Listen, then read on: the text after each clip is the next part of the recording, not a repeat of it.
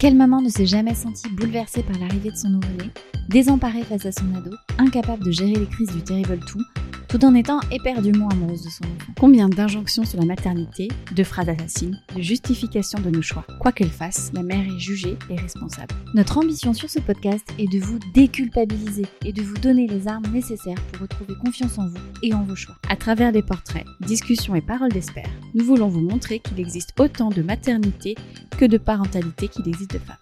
Bienvenue sur Power Mama, je suis Émilie Dedin, je blogue depuis 2007 sous le pseudo The Brunette et je suis l'autrice du livre Liberté, Égalité, Maternité. Et je suis Émilie Le Guignac, j'ai créé l'agence Quarks, une agence de talent 100% féminin. Maman de quatre enfants à nous deux, nous en avions marre de ces injonctions qui enferment, culpabilisent et infantilisent les femmes. Vos témoignages nous intéressent, n'hésitez pas à les partager avec nous. Le bon choix, c'est le vôtre, ne l'oubliez jamais.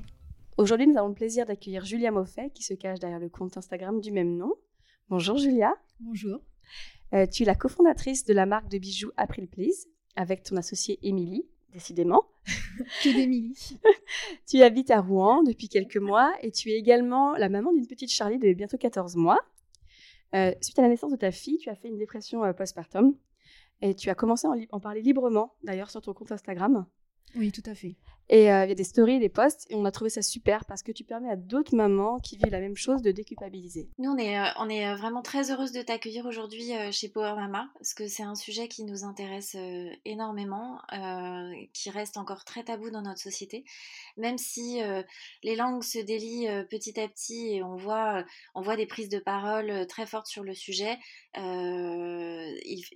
c'est encore hyper important de pouvoir en parler et de parler de ce qu'on ressent euh, dans, dans, ce type de moment, dans ce type de situation. Alors, on va commencer par la première question. Du coup, euh, comment s'est déroulée cette première grossesse?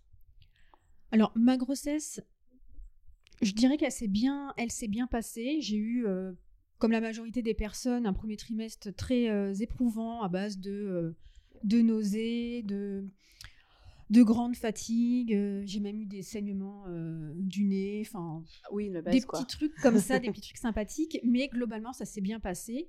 Deuxième trimestre, troisième trimestre, plutôt pas mal. J'étais bien, je me sentais bien. Même je me sentais belle avec ce ventre énorme. J'avais l'air bien. Surtout quand je re-regarde mes photos de moi avec mon ventre, bah, bah j'aimais bien.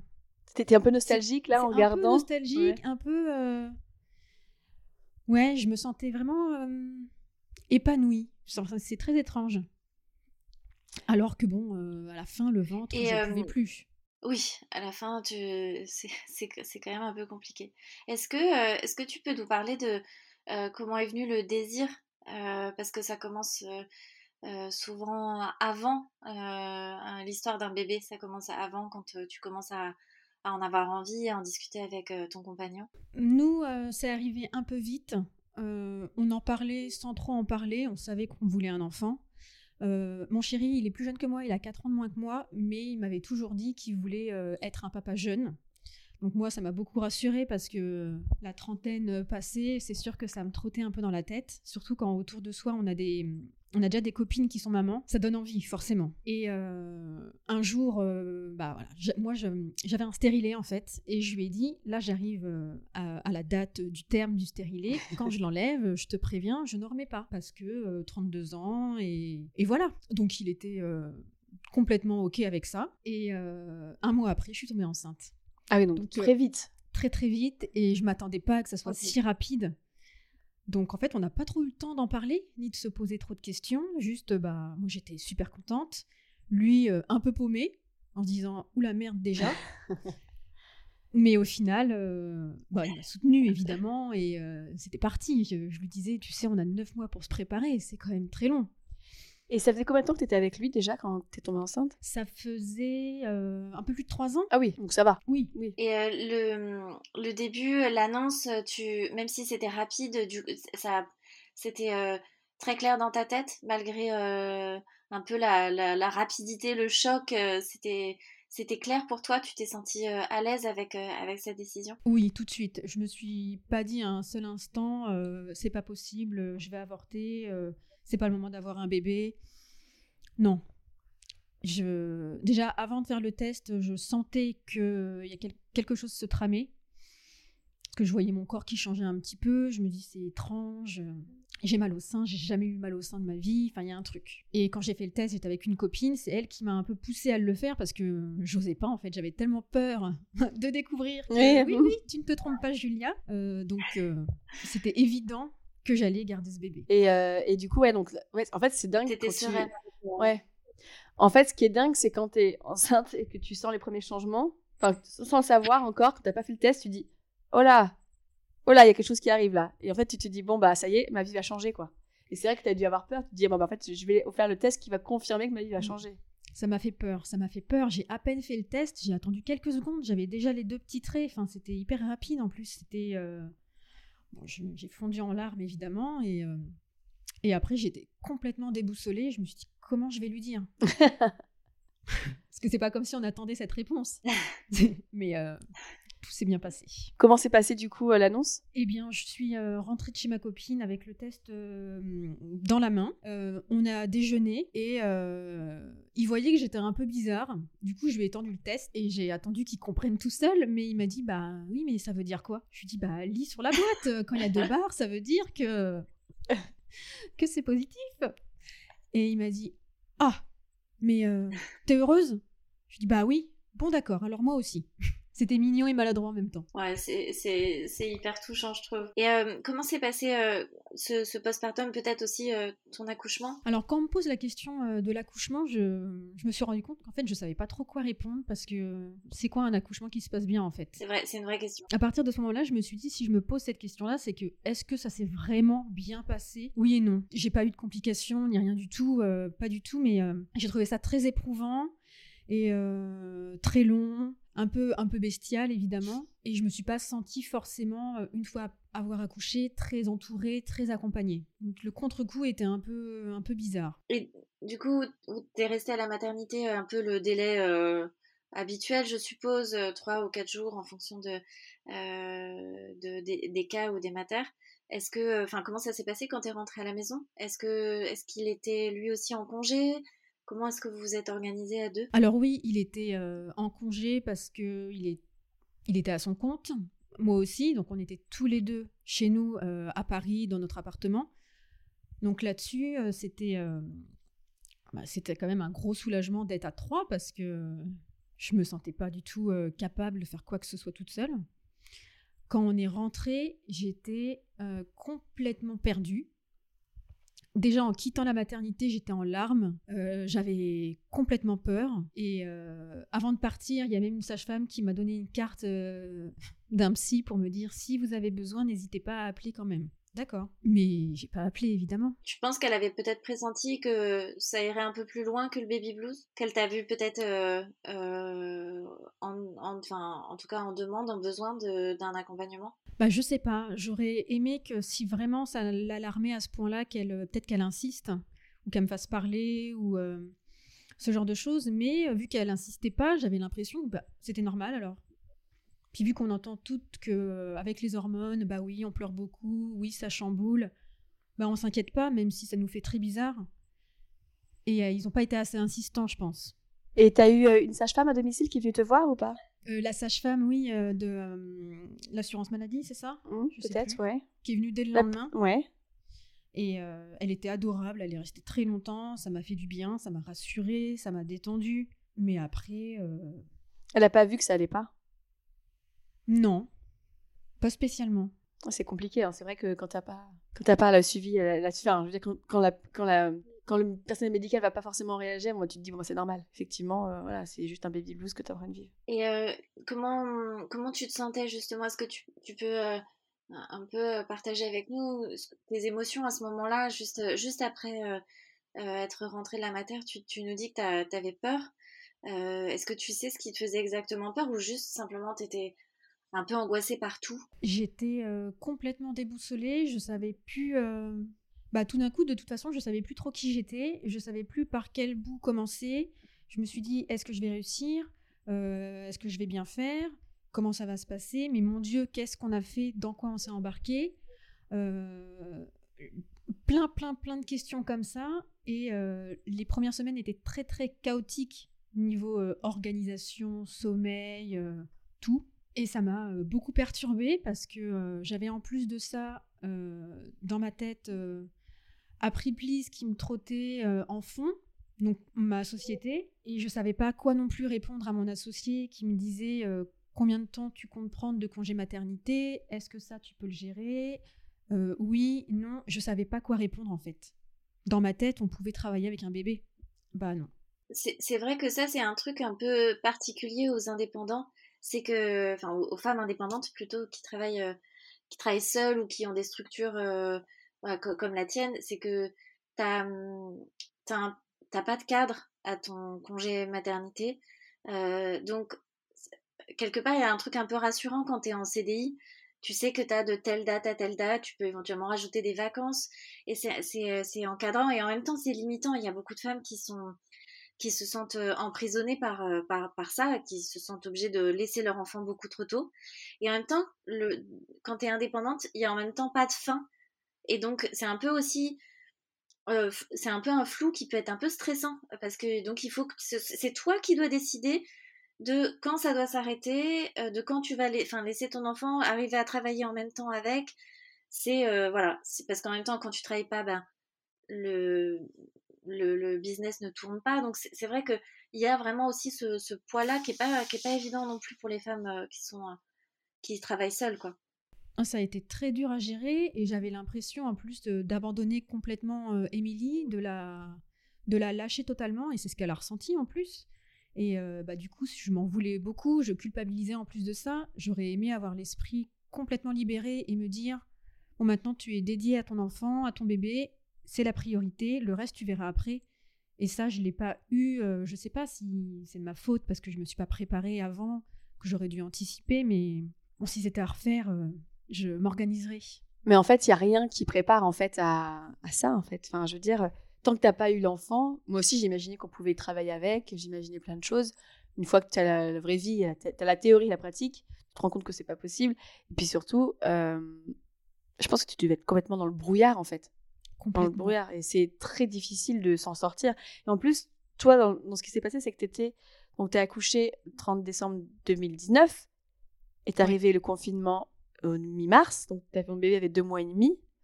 Euh, ça n'a pas dû être facile non plus. Enfin, je pense que à gérer, enfin, à gérer déjà ton nouveau rôle de maman, ta société, etc., à gérer à côté. Puis en même temps, arrive le confinement, comment ça s'est passé?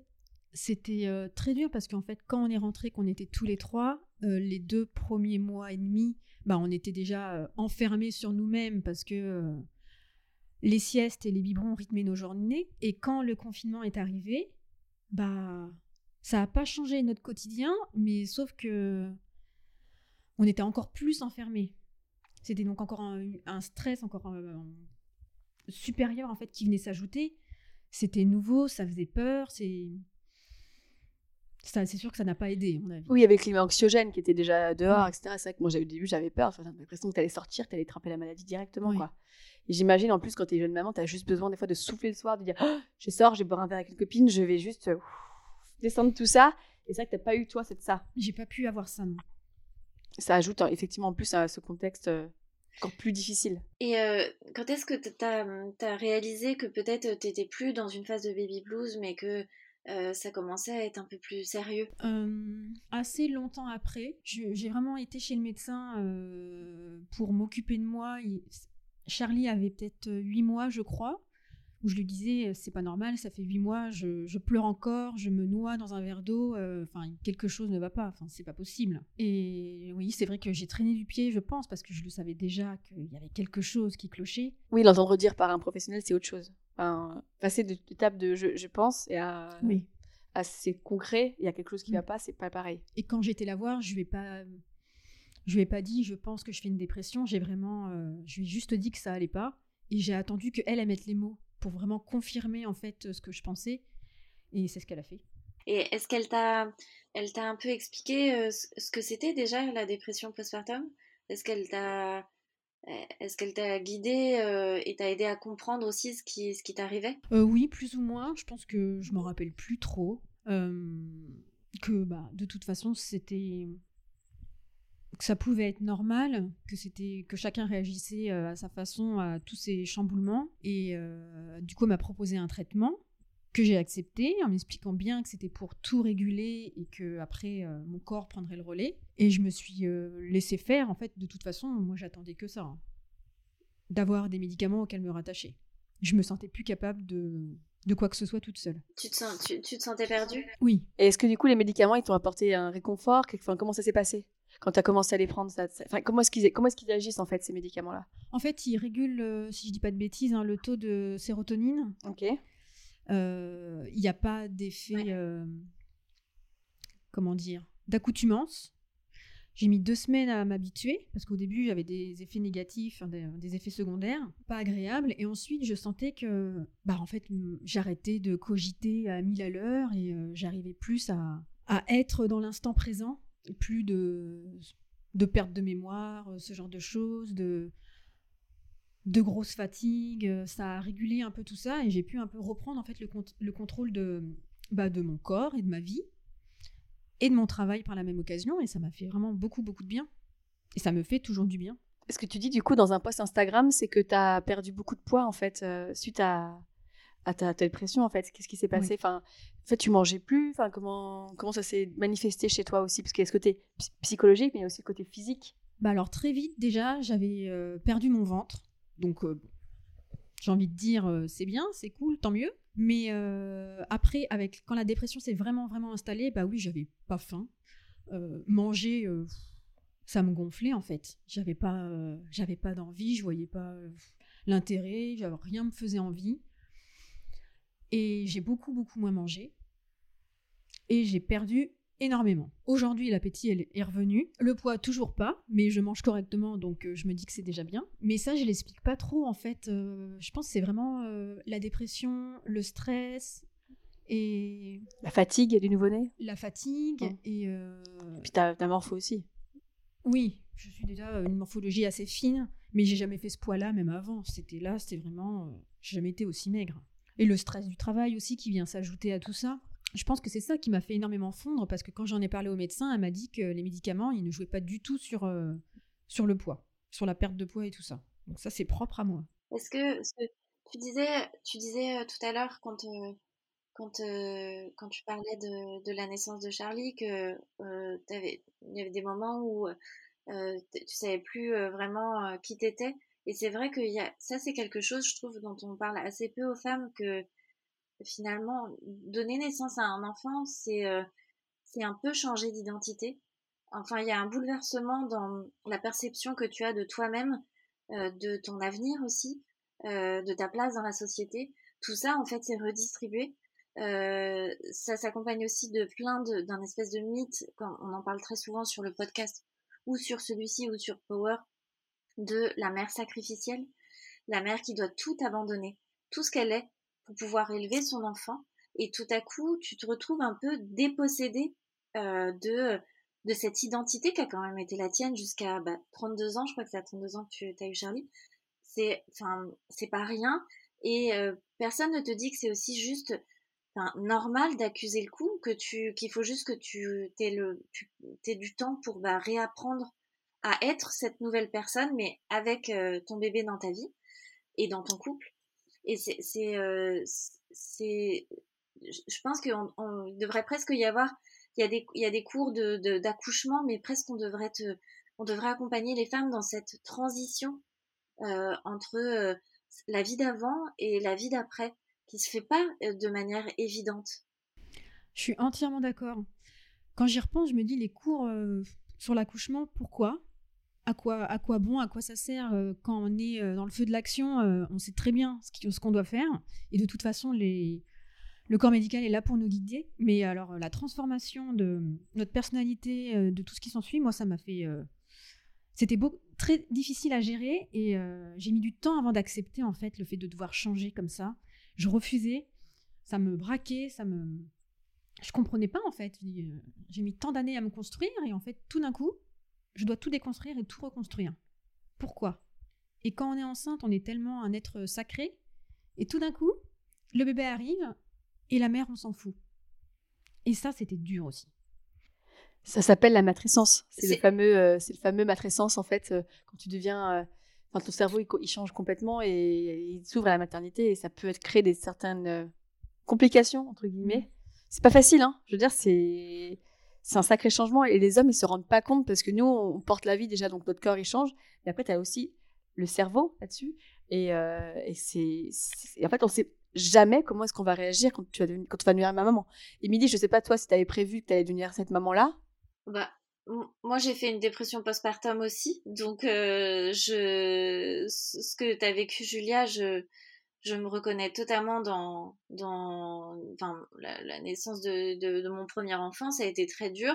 Et en fait, je crois que je, ne voulais pas devenir euh, cette nouvelle personne. Et je trouvais ça très violent de devoir euh, changer radicalement. Euh, et, et, et j'en avais pas envie, je crois. Juste, j'étais en opposition, en fait. Alors, c'est un peu comme, comme le mal de mer. Il faut accompagner le mouvement. Sauf que moi, j'étais en en opposition euh, vis-à-vis de ce mouvement et donc ça, ne se passait pas bien du tout quoi. Et, euh, et personne ne m'en avait jamais parlé. Ni mes amis qui étaient déjà passés par là, ni ma mère, ni personne. Et, euh, bien sûr, mon mec, en effet, ne, malgré sa bonne volonté, ne comprenait pas à quel point c'était un bouleversement, quoi. Bah pareil, pareil, je comprends pas qu'on qu'on m'ait rien dit avant. C'est bizarre, c'est pourquoi on occulte tout ça euh, Je je comprends pas. Aujourd'hui encore, je comprends pas et ça me révolte. Et faire comprendre ça à nos mecs. C'est pour ça que ça pourrait peut-être être intéressant d'avoir euh, d'avoir des, euh, des, groupes de parole. Ça se fait ben, comme dans cette série Working Mom, qu'on aime beaucoup les deux. Je sais pas si Julia tu l'as vu, mais euh, tu la vois, ça va te parler. Qui se forme euh, groupe de femmes, euh, quelque chose qui, qui, est aussi un peu presque ancestral, mais en fait, tu as, besoin d'être, de parler et d'être entendu par et avec des, des, des, femmes qui ont vécu la même chose et de partager cette expérience. Il y a quelque chose, voilà, de. Tu as besoin de sororité, je trouve, dans ces moments-là. Euh, et, et c'est vrai que des groupes de parole, il faudrait que ce soit presque payé, remboursé par la Sécu, tellement c'est, quelque chose qui permettrait de garder la bonne santé des, mamans, autant physique que psychologique, et des bébés, parce qu'évidemment c'est lié. Pour moi, il y a un, vrai plan à faire là-dessus, sur ce que tu dis, mis sur, sur la naissance, en fait. Donc, à la fois avoir ces groupes de parole libérés pour qu'on puisse euh, parler et éviter d'avoir des mères isolées. Parce que je pense que là, avec l'année de confinement, Covid, etc., il y a, à mon avis, il y a un sacré nombre de personnes qui sont concernées, qui se rendent même pas compte qu'elles sont dans cette dépression aussi. Elles pensent que c'est normal parce que voilà, on a une année compliquée, mais à mon avis, il y a, d'autres choses derrière. Il va y avoir des grosses complications derrière. Et en plus, il y a le fait que, donc il y a ça, mais aussi le fait que euh, il y a tellement de choses auxquelles on ne nous prépare pas psychologiquement, physiquement, que ce soit au postpartum, que ce soit euh, en fait tout ce qui est l'après en fait. On nous prépare à l'avant, jusqu'à ce que le bébé naisse, mais l'après, à part, à part changer des couches et donner un biberon ou de donner enfin, l'allaitement, et encore l'allaitement aussi, il y a là-dessus, il, y a des grosses améliorations à faire pour, euh, pour celles qui veulent vraiment allaiter et s'accrocher. Mais je trouve qu'il y a vraiment un, vrai souci en fait sur l'après. En fait, on les, les mères, on les abandonne en fait, c'est normal. Euh, on, fait, on fait ça depuis des millénaires, ça doit être normal. Et puis, on, voilà, on doit, on doit gérer. Sauf qu'en fait, avant, il y avait quand même des dépressions. Il y avait aussi d'autres choses. Et en fait, c'est juste que bah, les mères, elles se taisaient. C'était normal pour elles. Elles étaient des mères sacrificielles. Il y a un vrai problème. Hein. Enfin, je pense qu'il y a, il y a, on devrait faire un vrai plan maternité santé euh, psychologique et physique de la maman, en fait. moi, je suis entièrement d'accord. On est euh, amené jusqu'au jour J, et ensuite, il n'y a plus rien. Alors que c'est là où tout commence, en vrai. Alors que c'est là que ça commence. Mmh, tout à fait. C'est vrai qu'on se retrouve, moi, à la maternité en mode au secours, au secours, qu'est-ce que j'ai pas fait comme bêtise? J'ai pas envie d'avoir le bébé, reprenez-le, non mais c'est bon là. Et c'est vrai que c'est flippant de dire, putain, c'est c'est vertigineux. C'est vertigineux. Ouais, c'est assez fou. Je me rappelle euh, la première nuit quand ils sont venus euh, le matin après me dans la chambre, la sage-femme m'a dit euh, Vous l'avez nourri? C'est-à-dire Comment ça? Personne m'a rien amené Personne n'est venu me voir euh, mmh. Non Pied d'or, de toute façon Enfin, voilà. Je me suis dit, ça commence bien. Ouais, mais après, après c'est vrai qu'après, certains, selon la maternité où tu tombes, tu peux avoir des personnes aussi qui sont soit compréhensives, soit complètement culpabilisatrices. Hein euh, moi, j'ai connu, hein, tu sais, moi, on m'avait dit, oh, vous savez pas, vous savez pas tenir votre bébé. Je sais pas si tu te souviens, Émilie, à la maternité. Il y avait des copines qui étaient là, elles sont, une meuf, elle arrive, elle fait, faut pas le tenir comme ça! J'étais là, non, mais en fait, déjà, tu m'adresses pas la parole comme ça. Euh, deuxièmement, je suis jeune maman depuis, euh, 24 heures, donc euh, voilà. Et puis, enfin, tu peux dire les choses différemment et m'aider en fait, et accompagner la maman et pas me culpabiliser en disant ça, quoi. Il Tu vois, de- En plus, on te, on te fait, on te fait réveiller ton gamin toutes les heures, je plus, toutes les deux heures, trois heures pour qu'il mange. Si tu y dors, ils te disent Ah non, non, faut le réveiller. T'es là, non, mais en fait, est-ce qu'il peut dormir? Est-ce que je peux dormir en même temps Enfin, non. Il y a un vrai souci aussi là-dessus, hein, euh, sur la maternité. Ouais, c'est un manque de sensibilité. Hum, hum. Mais euh, ouais, mais après, t'inquiète pas, c'est normal. De dire, euh, moi, ils m'ont fait chier aussi là-dessus, sur plein de trucs. sur, euh, enfin, tu passes une nuit horrible à la maternité, ton enfant euh, a pleuré toute la nuit, il te réveille euh, à 7 heures alors qu'il vient de dormir depuis une heure, ton enfant, tu viens enfin de dormir et on te réveille pour le donner le bain, tu dis non, mais il y a un vrai souci. Hein.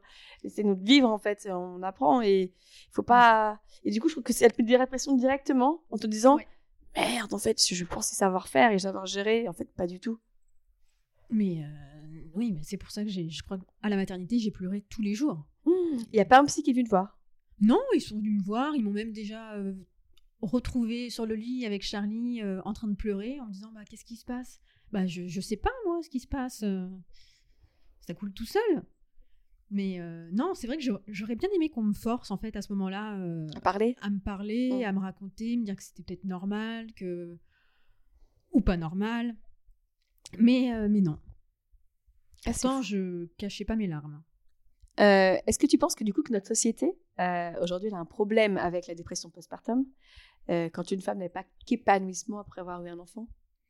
Complètement. La société refuse de voir tout ça. c'est impensable pour elle qu'on soit pas heureux, heureuse en l'occurrence. une fois que notre enfant il est né, on est censé n'être qu'amour et joie. Et mais moi quand elle est née, moi j'ai eu, je me suis posé cette question horrible de, mais est-ce que tu l'aimes? Et je posais même la question à mon chéri. Je lui dis mais toi tu l'aimes ou pas? Enfin, on nous impose d'aimer notre enfant quand il est déjà dans notre ventre euh, quand il naît, mais pour moi, c'était une nouvelle personne et moi, j'ai dû apprendre à l'aimer, apprendre à la connaître, apprendre à ce qu'elle aussi, elle devait nous connaître. Et aujourd'hui, oui, je l'aime, mais au tout début, euh, bah, c'était une inconnue quand même. Enfin, et ça aussi, on ne dit pas. On est censé, euh, dès que Complètement. bébé arrive, euh, être totalement in love. Non? Non.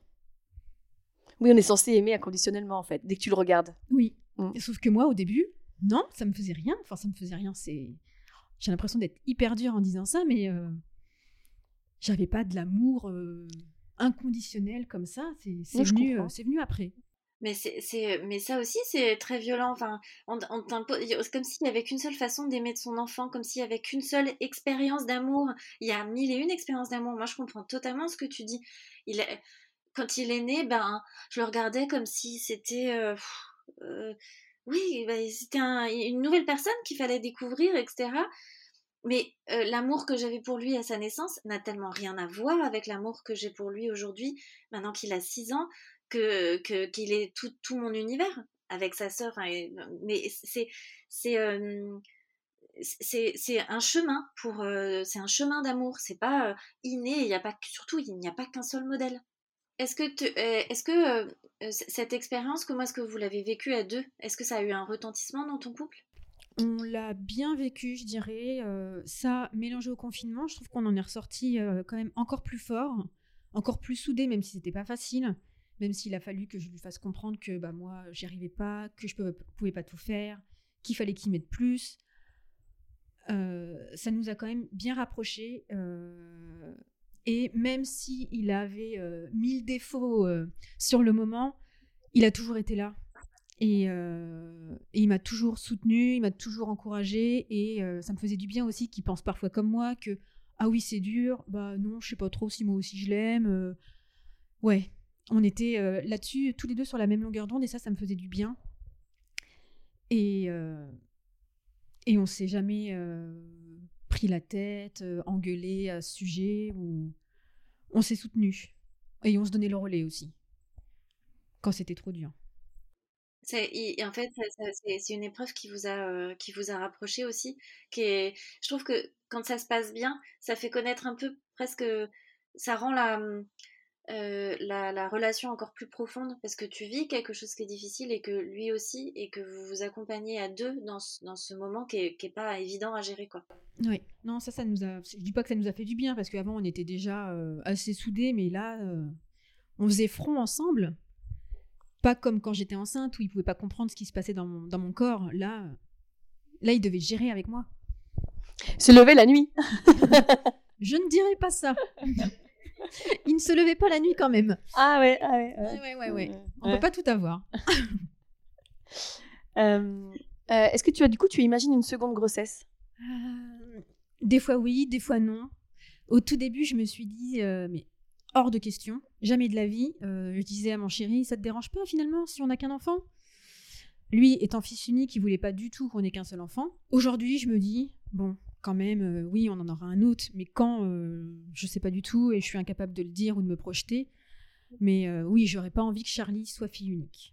Je voudrais qu'elle ait un petit frère ou une petite sœur pour pouvoir jouer et, euh, et qu'ils grandissent ensemble évidemment, mais euh, pour l'instant je suis pas prête. Et co- comment est-ce que tu arrives aujourd'hui à gérer euh, de- cette- cet équilibre entre ta vie pro et ta vie perso? Alors l'équilibre, j'ai réussi à le trouver depuis que Charlie est chez la nourrice, donc depuis septembre. Elle avait 9 mois du coup en septembre. Et depuis que la journée elle est gardée, je peux avoir des journées de travail correctes. Et avant ça, on s'était organisé euh, avec mon chéri, on se partageait euh, matinée, après-midi, un jour sur deux, pour pouvoir travailler chacun notre tour.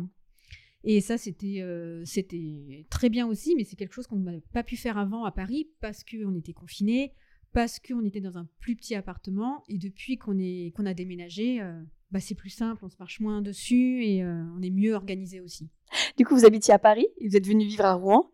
Euh, alors, vous n'avez pas d'attache. Qu'est-ce qui vous a séduit? Bah, Paris, on y a vécu euh, 10 ans chacun. Et, euh, et au bout d'un moment, on en avait marre. Mais même avant d'avoir le bébé, on, était, euh, on commençait à être un peu, euh, un peu avoir envie de calme et surtout d'espace. Et donc, on a cherché euh, une ville où se, où se jeter. Et puis, Rouen, bah, c'était un bon compromis. euh, une heure de la plage, euh, une heure de Paris, euh, enfin une heure et demie en train.